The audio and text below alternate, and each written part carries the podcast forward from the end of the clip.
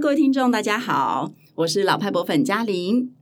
今天呢，是我们要录制一个很特别的节目，是父亲节的专辑，这样子。那想到父亲，想到祖父，我想每一个人，呃，在生命里面，呃，对于他们的就是受到父亲或祖父的影响都很不一样。然后呢，呃，因为这样子的角色关系，就让我们联想到我们在二零二一年的时候啊。呃，为一个非常特别的馆舍做了语音导览，那就是龙英宗文学馆。那龙英宗先生呢，是台湾日治时期非常重要的呃文学家。那事实上，一直到战后，龙英宗。啊、先生都不断的持续的创作哦。那在做那个语音导览的时候呢，那个导览啊是他的孙女，就是刘书苑小姐呃录制的哈、哦。那所以在导览当中也分享很多呃祖父在他的家家庭以及他生命中的影响。那我们今天也非常开心的请到了书院来跟我们一起录制这个父亲节的特别节目。来，我们请书院跟大家打个招呼。呃，大家好，老派博粉的听众们，大家好，我是刘淑月。然后今天是代表龙瑛宗文学馆来上老派博粉的 podcast 啊，谢谢书院，很开心哦。那今天呢，就是想要透过这个机会呢，来跟书院聊聊呃龙瑛宗先生的作为一位祖父啊、呃，对您以及家族的影响。然后也很希望让更多人知道，就是我们有一个非常棒的馆舍哈、呃，可以。更了解呃整个呃台湾文学在日治时期的发展，以及龙瑛宗先生怎么样透过他自己的创作，让日本人更了解台湾，然后也让台湾人更梳理自己这样子哈。好，那我想问问看，就是书院呐，你还记得，就是说你是什么时候意识到，哎，自己的祖父好像是一个很有名的作家吗？有有什么样的事件或者什么样的印象吗？嗯，呃，其实我我我大概知道，我大概。就是台湾的呃的读者，可能对于龙应宗很陌生，嗯，所以这就是为什么我们现在要出来推广龙应宗文学对对对这个任务。是那龙应宗呃是我的祖父，我跟他大概有生活了三十年。嗯，那之前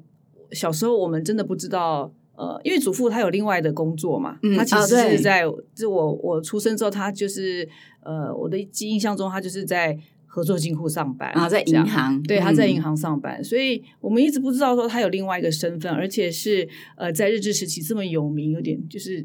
名名声还大名大放的一个呃一个作家。是那小的时候，我们我只知道我常常。就是被他差遣要去呃寄信啊、哦，对，那事实上那时候他就是在投稿，嗯，然后他在报纸上面投稿，嗯，然后还会要去帮他收稿费，嗯、这样这是以前我们小孩子的任务。是，直到我念大学的时候，我大学是念图书馆系，嗯，那在大概大三、大四的时候，陆续都要去图书馆实习，然后、嗯、呃后来。我有去国家图书馆实习，是，然后因为国家图书馆就是收录了呃台湾博硕士论文最多的呃馆舍嘛，对的图书馆，所以那时候我在实习的时候才发现，哦，台湾有好多的呃研究生已经都在研究龙瑛宗的文学了，嗯，我才知道说，哇，他很厉害，就是他一定要东西够。深刻对，而且够有研究性，人、嗯、家才要研究它。对对，所以那时候呃，我才慢慢的去接触他的。呃，作品，然后去认识他这个我不为人知的祖父的一面，这样。嗯嗯嗯，对，就就是说，我们常常在小时候认识到的父亲或祖父，比较是他的工作，正式的工作，然后他在家里面的样子，但是可能会没有办法，其实很常常并不是了解这整个人的样态这样子哈。对，那刚刚呃，书苑也提到，就是呃，台湾人对于龙瑛宗的了解，其实。呃，了解的人还是不多，对不对？那我觉得我自己也是因为透过有这个机缘做呃文学馆的语音导览，才认识到龙一中这位作家。毕竟我们小时候对于台湾文学的接触真的是还蛮浅薄，在学校里面接触的机会很少。嗯，然后而且龙一中先生本身是学经济学的，呃，他应该是算是商工学校毕业，嗯嗯嗯，就学商的。经济学应该是我的呃伯父跟我的父亲。哦、oh. 啊，我连我弟弟都是学经济的哦，真的，对对对对，所以、oh. 呃那我祖父他算是呃那时候日治时期的工商学校毕业的，嗯，是，是，那就是一定要走这种呃财务金融方面的的路线。哦，对对对，对，然后所以他其实后来一直有一个蛮稳定的工作，就是在银行里有一个蛮稳定的工作。对，但是我记得您有提到，就是在您填志愿的时候，大学填志愿的时候，哦、他有给你一些还蛮有趣的建议。对，是一般的祖父可能不会给出这样的建议。没错，我嗯，我这个印象非常非常的深刻。其实我跟我祖父之间的一些、嗯、呃交流啊，嗯，真的像蜻蜓点水般的。浅薄，但是这件事情我记得很清楚，因为那时候我考大学，那个那个当年那个应该是第一届、第二届是先考试后填志愿的开始，嗯、就是分第一类组、嗯、第二类组、第三类组、第四类组。嗯，那那时候我是第一类组，是，然后呃，我那一年考可能可以上台大的一些文学院比的的、嗯、的科系，是好，那但是那时候其实不知道自己要做什么嘛，可能有一些、嗯、呃。比如说新闻系啊、媒体系啦，或者是广告系，其实财经我们都有在考虑当中。嗯、对，就是一些比较实务，好像比较有功能性，比较好找工作，比较好找工作的一些科系嘛。嗯嗯嗯。然后那时候祖父他呃白天其实我记得他都有已经开始住在我们家哈。嗯。然后呃他就知道我要填志愿，他就说。呃，他建议我只要填三个系就好了。嗯，第一个是中文系，第二是哲学系，第三是人类学系。对，我觉得这个建议真的超酷的。在一般的台湾人祖父根本不可能做出这种建议。对呀、啊，对呀、啊。我想说，哎、嗯，这个这个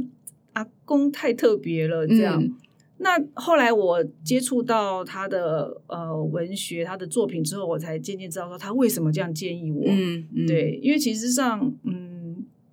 有很多是你在人生里面碰到的一些难题，是其实你是要靠你的想法、思想，还有你的哲学方面的一些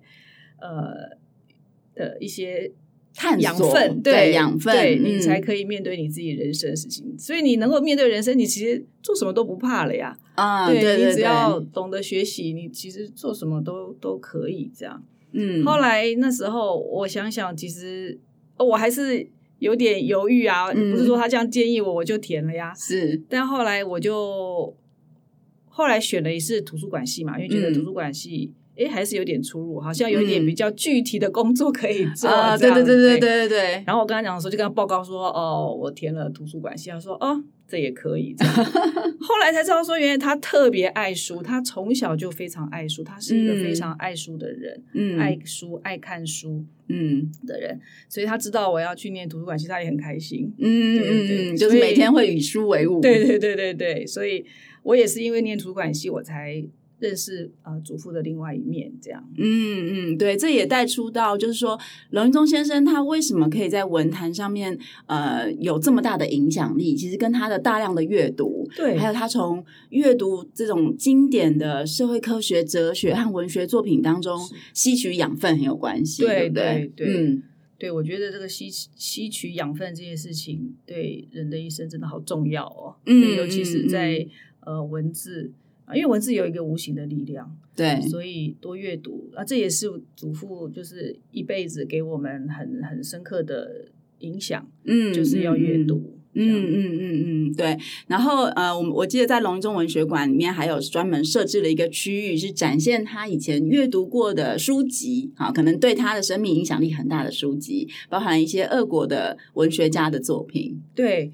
其实，在文学馆里面，我们要介绍这个作家嘛，我们要、嗯、那我们要介绍他作品之前，我们就要跟来参观者嗯介绍说他是怎么样可以变成一个作家的，是他是如何可以运用这些文字。事实上，就是他从他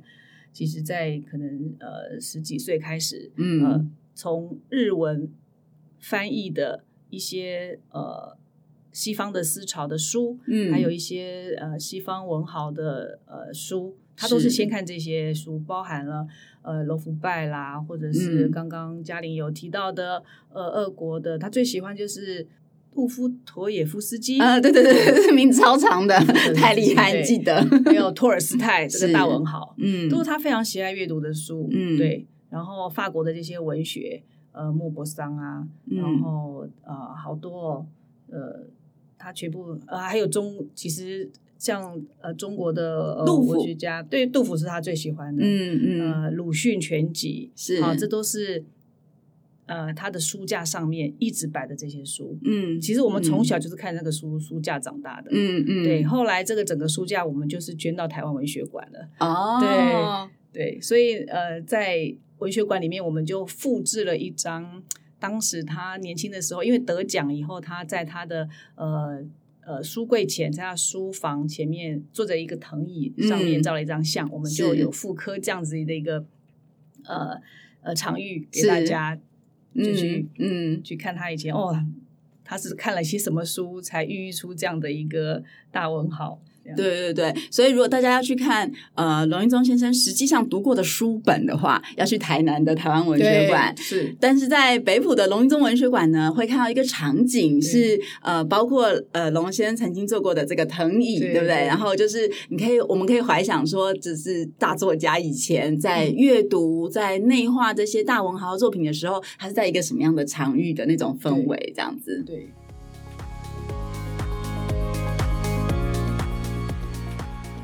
其实刚刚呃，书院提到的那几位龙应中先生最常阅读的这个作家的书啊，包括鲁迅啊，包括呃呃杜斯妥也夫斯基呵 呵等等的这些这些文学家，他们其实很关注的是人民的生活，对不对？他们其实。都生活在一个比较动荡的时代，嗯、然后会会呃体察，就是在动荡时代之下，人民怎么样用他们自己坚韧的生命力去跟这个社会共存，然后把他们反映在文学作品里面。那我觉得在龙云中先生的作品里面，也会看到这样子的一些内涵，就是龙龙先生会因为日治时代嘛，台湾人毕竟是一个被殖民的状态，嗯、所以呃日本人呃而且不能用自己的语言，对不对？他在小学。的时候就意识到说，哎，他他自己的课课语或者是台湾的闽南语，其实都不能在学校里面讲，他要学习日语，就是这些状态，然后他的生活的样态，他会把它放在他的文学作品里面。对，其实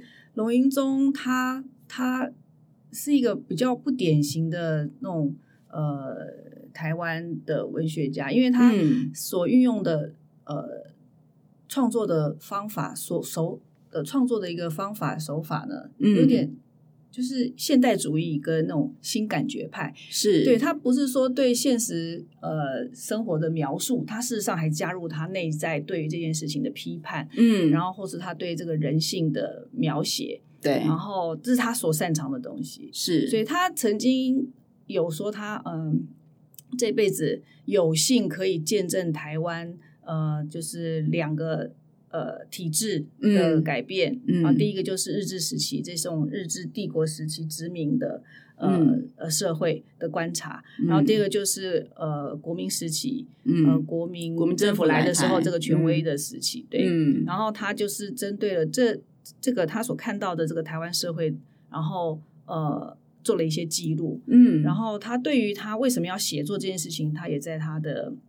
一些随笔里面。或者他小说里面其实都有写，他说他其实是用很认真的态度，嗯，也要来记录台湾的历史，嗯、他要把这些台湾的历史留给我们后代的子孙，嗯，呃，让我们知道当时台湾是发生什么样的事情，台湾的人就是我们的祖先们是呃历经了什么样子的呃生活，嗯的样貌，嗯、对，嗯、都在他的作品里面呈现。对，而且我觉得在阅读像是那个只有木瓜树的小镇的时候，它其实算、嗯、从现在的眼光来看，它其实算是一篇呃短篇小说。嗯，对不对？对，短篇接近一点点中篇这样子的小说，这样。然后他就是用非常细腻的手法去描绘我们居住的环境啊，以及在那个环境里面的人，他走在街上的时候会有什么样的心情？他每天上班下班啊，会有什么样的心情？然后我就觉得他也许呃，并不是用一个很宏观的角度在写一种大历史，但是他透过很细腻的记录人的生活，去把。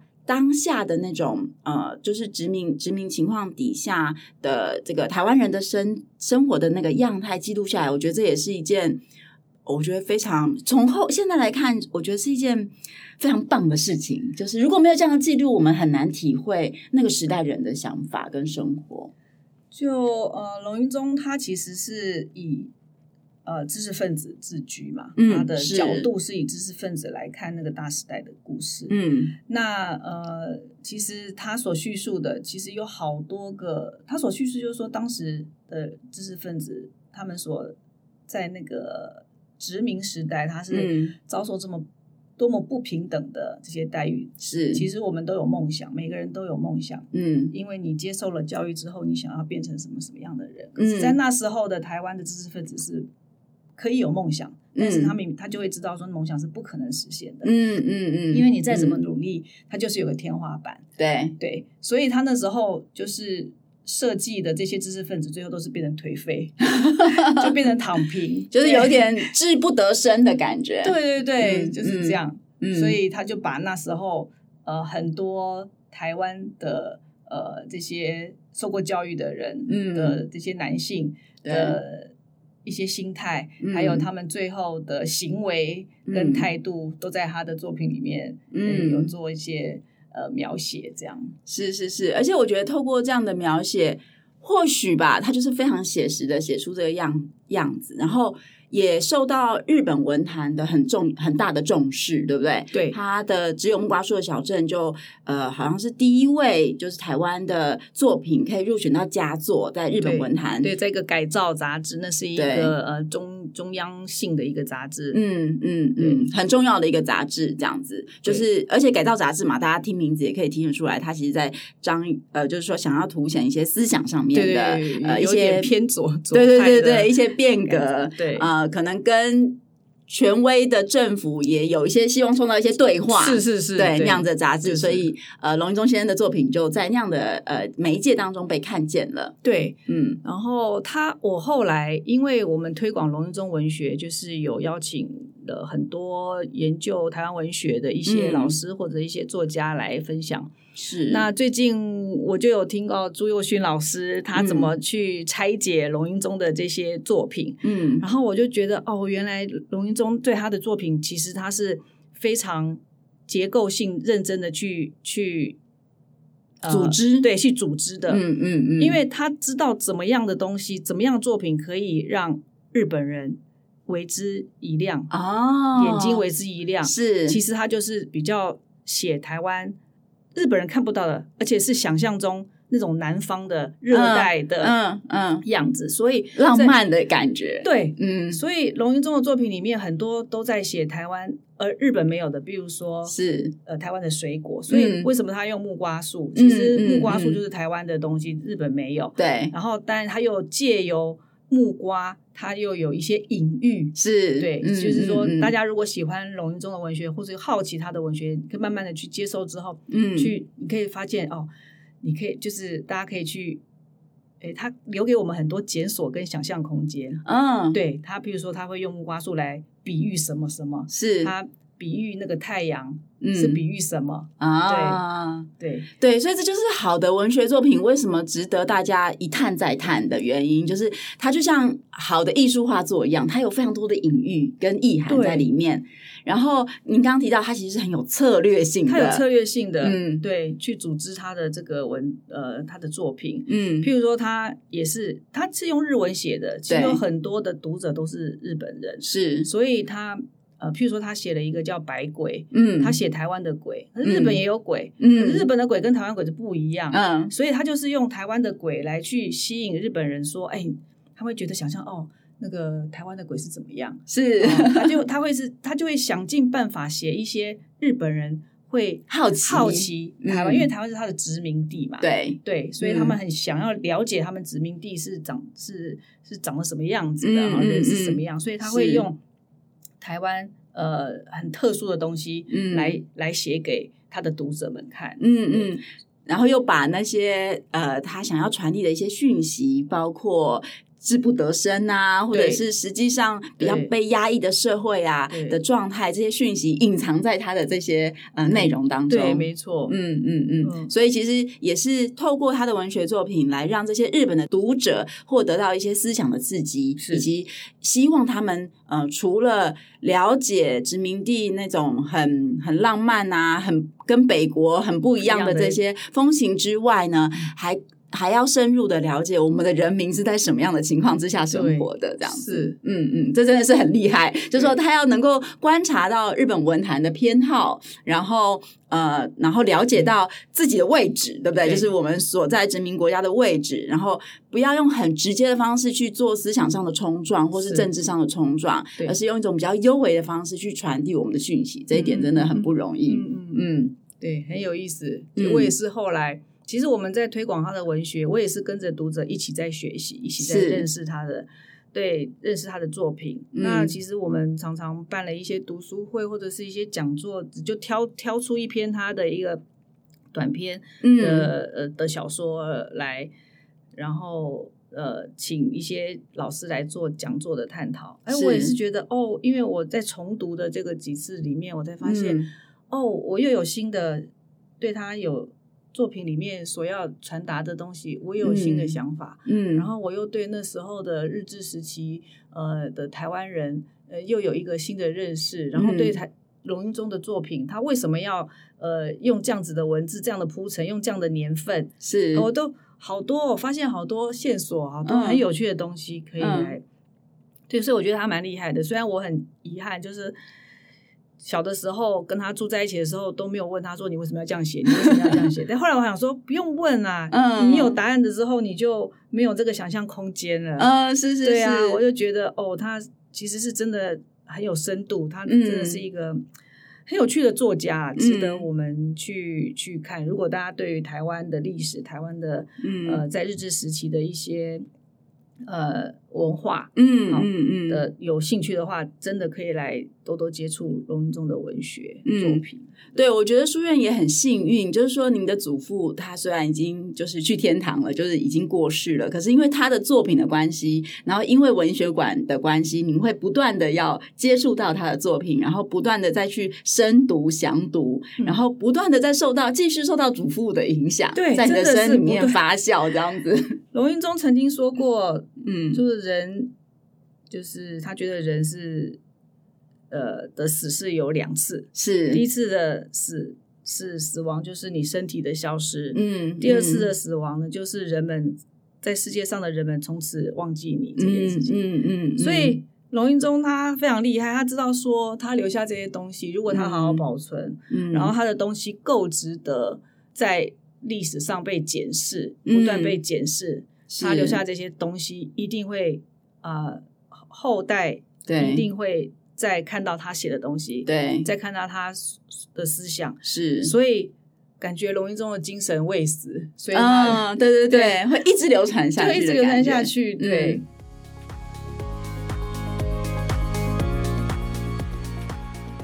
而且我我自己在呃，就是透过那个自助导览的过程啊，理解龙应宗先生的文学的时候，或者是他的思想的时候，也发现一个很特别的点，就是他虽然是受日治教育，而且他本身是客家人嘛，对，那其实这两个文化。都是非常父权的文化，对，就是比较以男性为呃，就是权力比较高，或是比较比较尊重，就是重男轻女啦，对，非常重男轻女的文化 这样。嗯、然后一直到现在，我有很多呃，就是客家同学朋友，如果是女生的话，我们都可以感受到他们在家族里面其实是，比如说想要多读一点书啊等等，都是比较不被认同的。可是龙应宗先生，因为他从小就阅读西方文学，所以他的在。对于女性的这个地位，或者是女性有自主的经济能力等等这方面的思维，其实是很先进的，对不对？非常先进，真的。嗯，这部分可不可以也请书院聊一聊？他其实我们刚才有聊到他在描写台湾日治时期知识分子的这些遭遇。嗯，事实上，他的笔下的男性其实都是比较呃。落魄的，好像 比较废吗？对，比较废的。嗯、但是他笔下的女性却是非常的坚硬，而且是非常非常乐观。嗯、对于对于人生，嗯，对，再怎么不堪，再怎么、嗯、呃痛苦的人生，好像都有光明的一面。他们都会看到一些人呃人生呃的呃的。幽微的那些幸福，或者是盼望等等的，对，嗯嗯，所以他他对于女性是很有期期望的，期待的，是，对，是。那当然，对我们个也是，他其实从小他就是告诉我们说，我们客家人就是没有什么背景嘛，嗯，你就只能靠着读书，是。你读书，你在社会上面你才可以有立足之地嘛，嗯，然后你才可以有经济的主控权嘛，嗯，他觉得女人要有经济主控权这件事情是非常重要的，嗯嗯，对，嗯。所以他鼓励女人读书，是。就像我的祖母，我祖母是小学毕业而已嘛，而且他们那时候的女性根本没有没有机会读书，嗯，然后最多就是很会做一些女工啊，就是呃缝纫啊这些的、嗯、的这种。好像就是这种家事学校毕业的这样，嗯嗯，家政学校毕业这样。对，那但是事实上，他就是。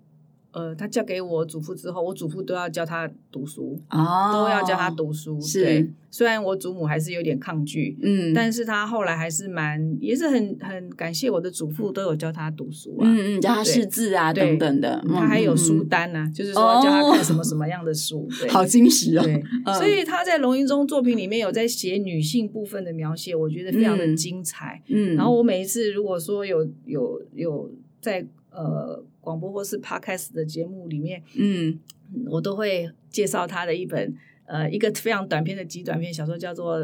呃《燃烧的女人》。嗯，我觉得他这篇写的真是太棒了。哦，可以多聊聊吗？嗯，嗯，《燃烧的女人》其实他也是在写，其实在呃男性的父权的制度下面，女性是多么受到的。迫害他们自己多么的没有自主的权利。嗯、对，那时候这个燃烧女人这样就在讲说，嗯，那时候在战争嘛，是，然后台北都是都被轰炸嘛，嗯，所以男男人们都会把妻小送到乡下去，啊、然后自己还是留在台北工作嘛，是，但是事实上他们还是会有一个女朋友陪伴。这样，所以就在某一个呃轰炸的晚上，嗯、然后这个呃男人就跟呃这个女人温存，嗯，然后呢，诶警报航空那个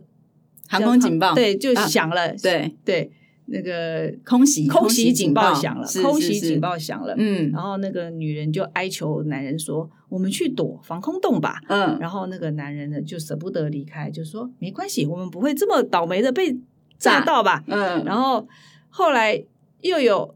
第二个炸弹的声落到地上去之后，女人又哀求他说：“我们去去躲防空洞吧。”嗯，然后那个男人还是说：“没有关系，没有那么那么倒霉。”嗯，就只想温存就，就在第三个对，只想温存。嗯，就在第三个炸弹声下来的时候，就真的就打中了那个女人。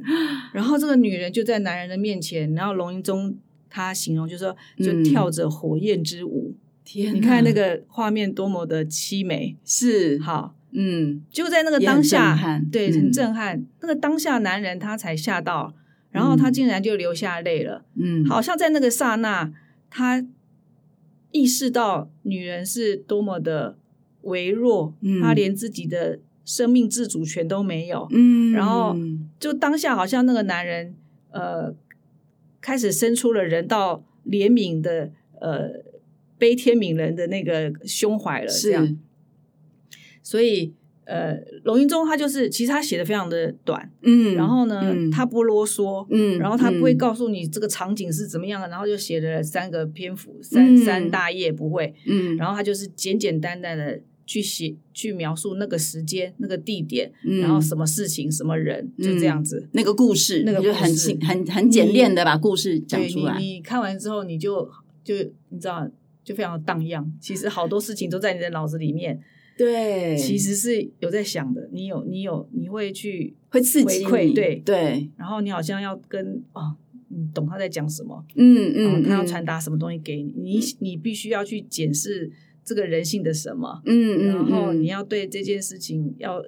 有什么样子的呼应，对我们自己内内在价值观的建立会是怎么样，嗯嗯嗯，哎，就我就觉得龙云中就是。他的作品就是太厉害的地方就在这里，真的真的，我觉得厉害的文学作品真的就是这样，他没有在讲大道理，他没有，对他就是用一个很看起来好像很很很写实，然后很惊艳的故事，去让你给你一些震撼，对，然后让你去跟你心中的价值观去做对应，去做对话，对不对？嗯嗯，那我也觉得他真的很厉害的地方是。他的确在一个父权社会文化底下，却能够看到女性的这些特质，是。包括这么有韧性，然后这么愿意委身，然后然后然后这么聪明，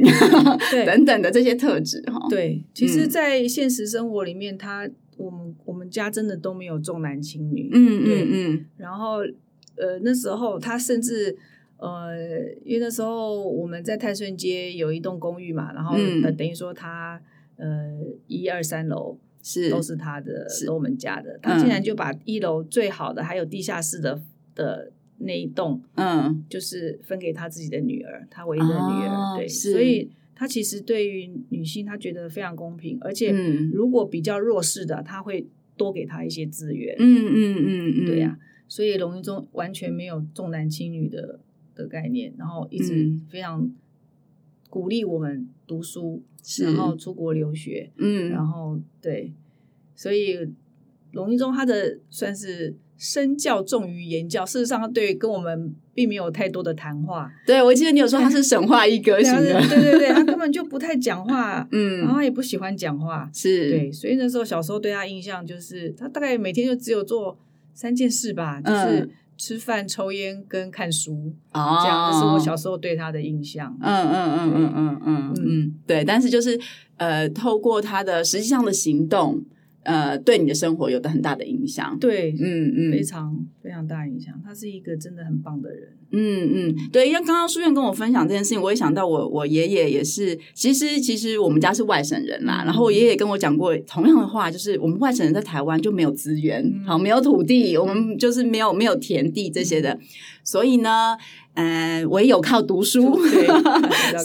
对对，就是要靠读书，你才有办法呃争取自己的一片天呐。所以我们家也是，其实其实是重男轻女的，但是我所谓的重男轻女，说爷爷还是可以感觉到他很需要，他很希望有个孙子啊等等。但对于孙女在读书这一块，他也从来不吝啬，这样也是非常鼓励的，对，支持。对对，这也是，然后影响我父亲也是这样对我们，嗯、所以也是对我们生命有很大的影响。这样，嗯、那我想就是说，其实刚刚提到有一个馆舍的存在，对真的能够让龙一中的精神哈，可能呃扩及的层面更广大，以及影响的呃对我们的影响更久远。那因为其实我知道这个馆舍的呃成立也是有一段蛮不容易的一个过程，嗯、那我也想要请书院来分享看看，就是龙一中文学馆成立，对对你而言有什么印象很深刻、比较挑战的地方吗？嗯，呃，其实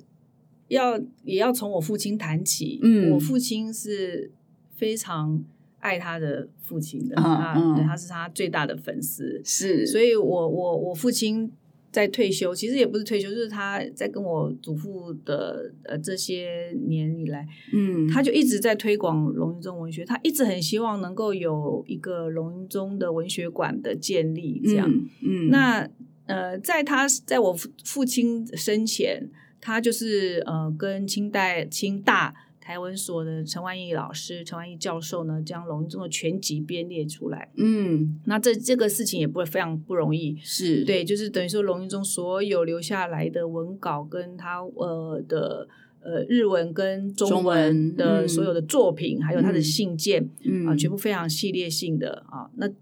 的被呃出版。那这样是对一些研究者来讲是啊一件。对研究者是非非常方便，福音一大福音，真的是你在你在呃找这些资料的时候呢，就很很方便。这样，对。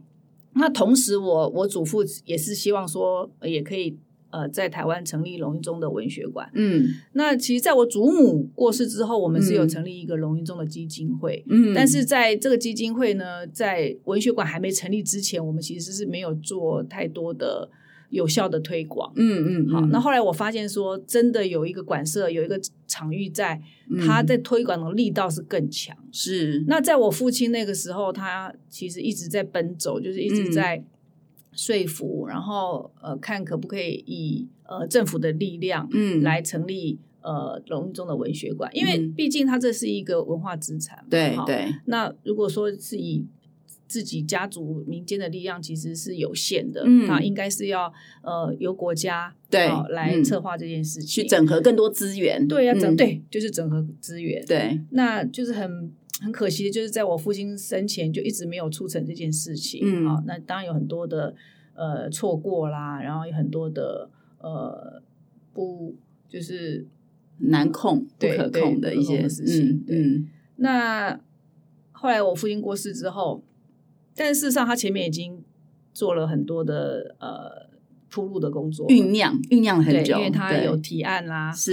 对这个他的呃提案，还有看我们可以有什么样的呃资源的呃共享，比如说我们民间出什么，然后呃政府能够呃支援什么这样，嗯嗯，嗯，那很可惜没有在他生前实现，嗯。啊，就是在呃就是。第一就是我们文化资产保护法在之前有一阵子被修修法修法确立，对确立，嗯，然后又有前瞻计划的一些资金投入在台山线上面的这些文化资产的呃的修筑啊，对，好整复啊、整建啊这些嘛，对不对？对，然后又有一些、嗯、再加上北埔国小那时候校长的一个、嗯、呃推动，是哎，结果没想到龙瑛宗文学馆就在。二零二零年的时候，嗯，它就成立了，嗯，啊、这中间的资的呃投注的资源有科委会的资源，嗯，还要呃新竹县文化局这样，嗯嗯，那就二零二零年成馆舍成立，对，然后就是由呃清大台湾所的王慧珍老师做内部的展陈设计，嗯嗯，全部都是他嗯。一手帮我们呃龙云中呃建立的这样，是，那后来这个。馆舍成立了，但是谁要来营运这件事情呢？啊、呃，就伤透大家脑筋了。对对对，营运是更麻烦的一件事，非常麻烦。嗯，然后呢，就在一番各方面的讨论，嗯、然后的很多关系的呃的思考嘛，对，就是呃角角力吗？角力哈，有角力哈。对，最后、嗯、就是如果要龙英中文学馆，它能够经营的精彩是好，那后来大家还是觉得说由基金会来来营运营运比较好。嗯，那由后代，嗯、因为这终究是我们祖父龙瑛宗的品牌，是，我们不会砸了龙瑛宗的品牌招牌。对对对，这后代绝对不会把龙瑛宗文学馆变成一个文字馆。是是是，所以我们后来就硬着头皮，好，就说好，我们就承诺来。来来营运看看这样子，嗯嗯嗯、那那时候事实上我最主要就是我姐姐跟我跟我弟弟三个人而已，嗯嗯、然后后来有加入我弟弟的呃太太，嗯、这样，嗯嗯、然后我们都有自己的工作，其实对。我们来讲是蛮吃力的，蛮辛苦。的，而且我们大部分我们都不在新竹，不是在台北就在台中，嗯嗯嗯，那还还好，就是那时候是疫情期间，哦、大家工作上面我啦，我弟弟还是很忙，是工作上面就有。比较呃比较多的时间可以来来投注在这这个这件事情上，嗯嗯嗯嗯，好，那时候我们就开始，我们也不懂啊，怎么我不像不像嘉玲是 那个博物馆的专家，我们不懂怎么怎么经营啊，我们只知道说哦，我们只要把龙瑛宗，只要有人认识龙应中就好，对对，听过他的名字，你有没有看过他的作品也没关系，这样，嗯嗯嗯，我们就以这样子的态度，然后。那时候我记得我们还在呃北浦租了一个房子，然后周我们只有周末开，因为平日没办法开。嗯，我们根本那时候还没有自工，是我们就三个人轮流在周末呃开馆，去顾场地，去顾场地而已，就让他把门打开，让大家可以进来而已。是是是。然后后来我就开始思考怎么样去呃当地找呃这些呃，我们后来是讲顾馆的老师啦，因为我们不是志工，是。我认为他们有花时间，并且他是真正帮我们在处理现场的事情的。嗯，嗯对。那我们等于说都会有支付导览费给他们这样，哦、所以对。后来没想到在就是呃。北埔、宝山、峨眉、竹东这边有好多老师，嗯，很多退休的老师，还有呃退休的一些大哥大姐们，嗯，都对龙瑛宗的文学馆非常有兴趣。啊，然后他们也很高兴，说有一个文学馆可以让他们来做呃导览，是。他们不会不至于跟社会脱节，嗯嗯，可以可以可以分享，对，对，没想到我们现在可以有二十位的馆员，哇，对，所以。我也非常感谢这一这这一群大哥大姐们，这样，嗯，嗯，然后让我们后来其实也没有多久的时间，就三年，因为我们今年要三周年啊，对对对，就是三年的时间而已。其实这个文学馆呢，它就经营的算呃有声有色，对，然后再加上我弟弟呃太太明仪，然后他他非常有这种办活动的。热情跟想法、啊、是，所以我们如果大家有去呃看我们文学馆的粉砖，嗯，Facebook，你就发现我们其实在这几年做了很多很有趣的呃。很很很有趣的活动，是我们就想尽办法把龙应中的文学转移到各式各样的、嗯、呃活动上面。嗯嗯嗯嗯嗯，很有趣。对对对，大家可以呃，我们会留下粉砖的连接哈，大家如果还没有上去过的话，可以上去看看这样子。嗯、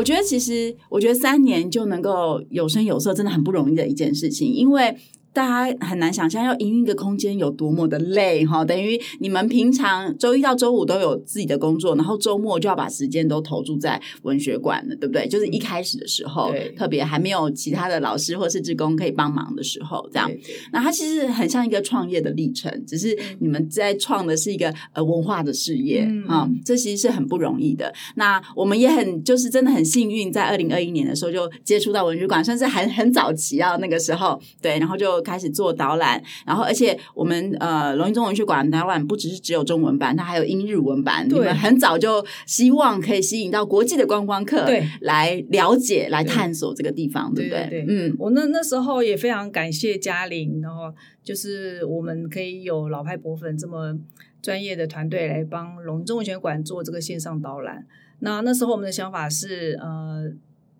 北埔是算是一个偏乡，是对。那如果说呃，渐渐龙瑛宗文学馆的呃名声如果比较大的时候，嗯、一定会有一些国外的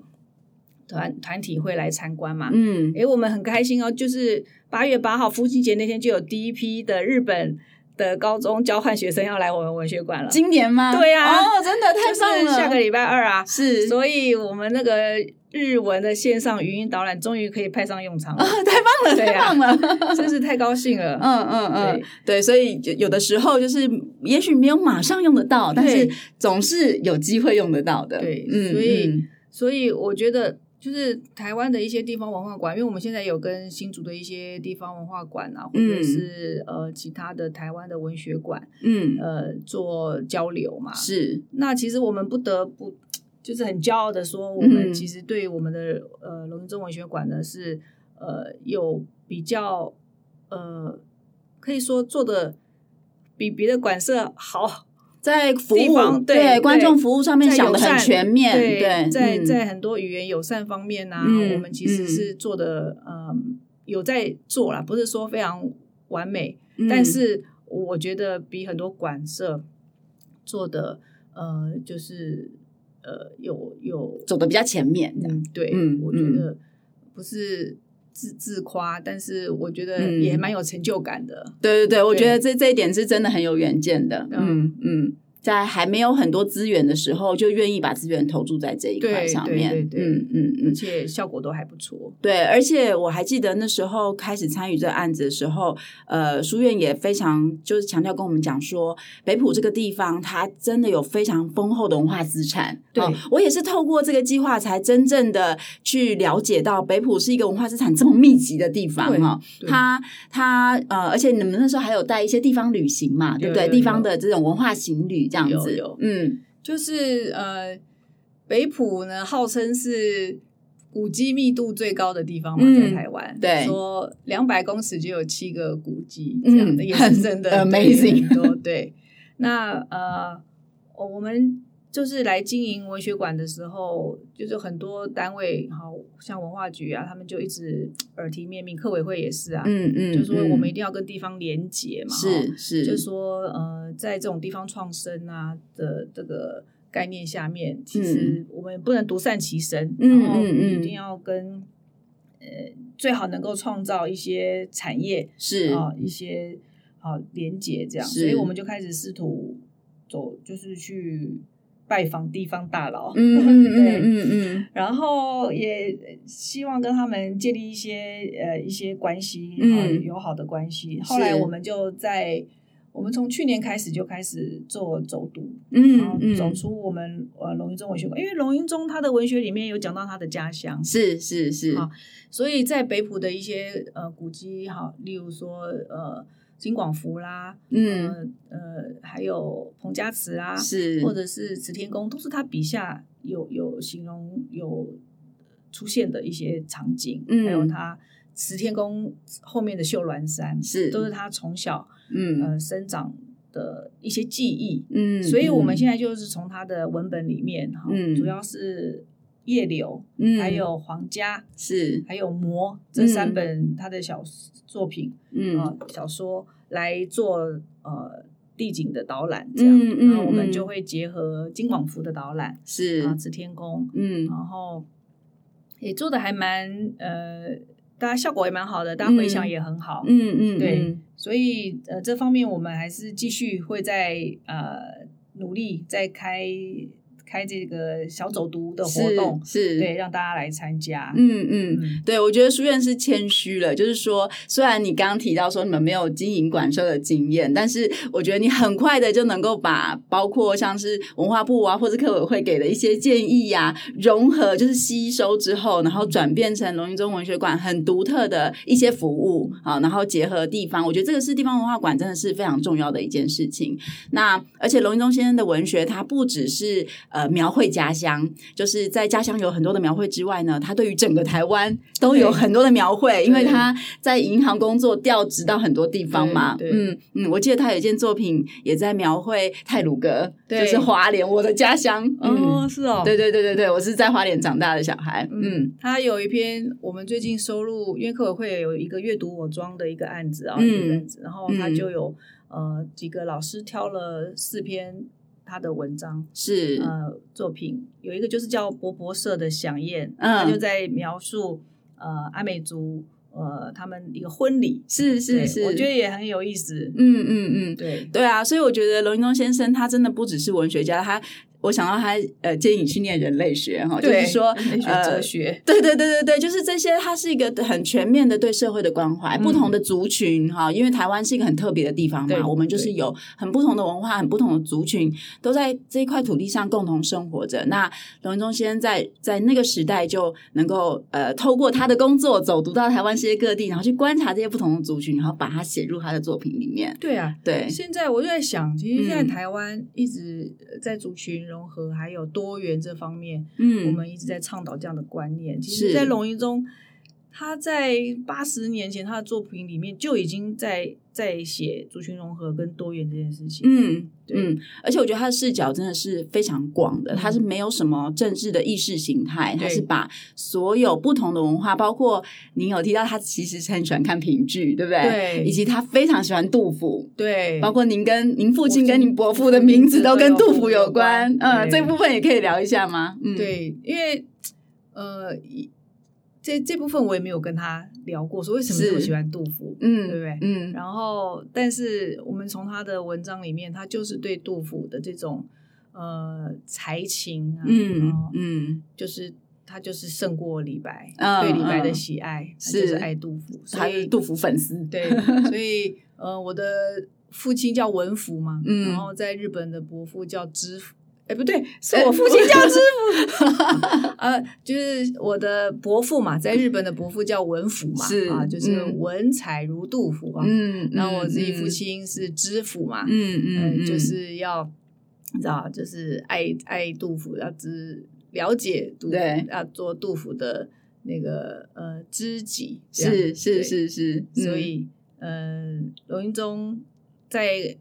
呃年。他大概在八十七八十岁的时候吧，七十几岁的时候，他一直心心念念的想要去看呃杜甫的故乡，故乡对、嗯，然后去看大雁塔、小雁塔，是是，他非常感动。当他登上了那个呃小雁塔的时候，嗯，他就说啊，他看到的景象怎么就跟杜甫里面杜甫他的诗里面形容的景象是一模一样的哦，对，好像当下那个时空的那个界限就没有了，嗯嗯嗯，对呀、啊。是对，因为杜甫也是用他的文学作品来流传后世，对啊，让我们可以在千年后能够看到他看见的东西。对，嗯嗯。那我想龙筠宗先生也是一样的。如果大家有机会去读他的文学作品，然后再来看台湾这块土地的话，你会发现，哎，他看见的跟我们现在看见的，其实还是有很多相似的地方。对，没错，嗯、很多。对对对对。其实现在有很多年轻。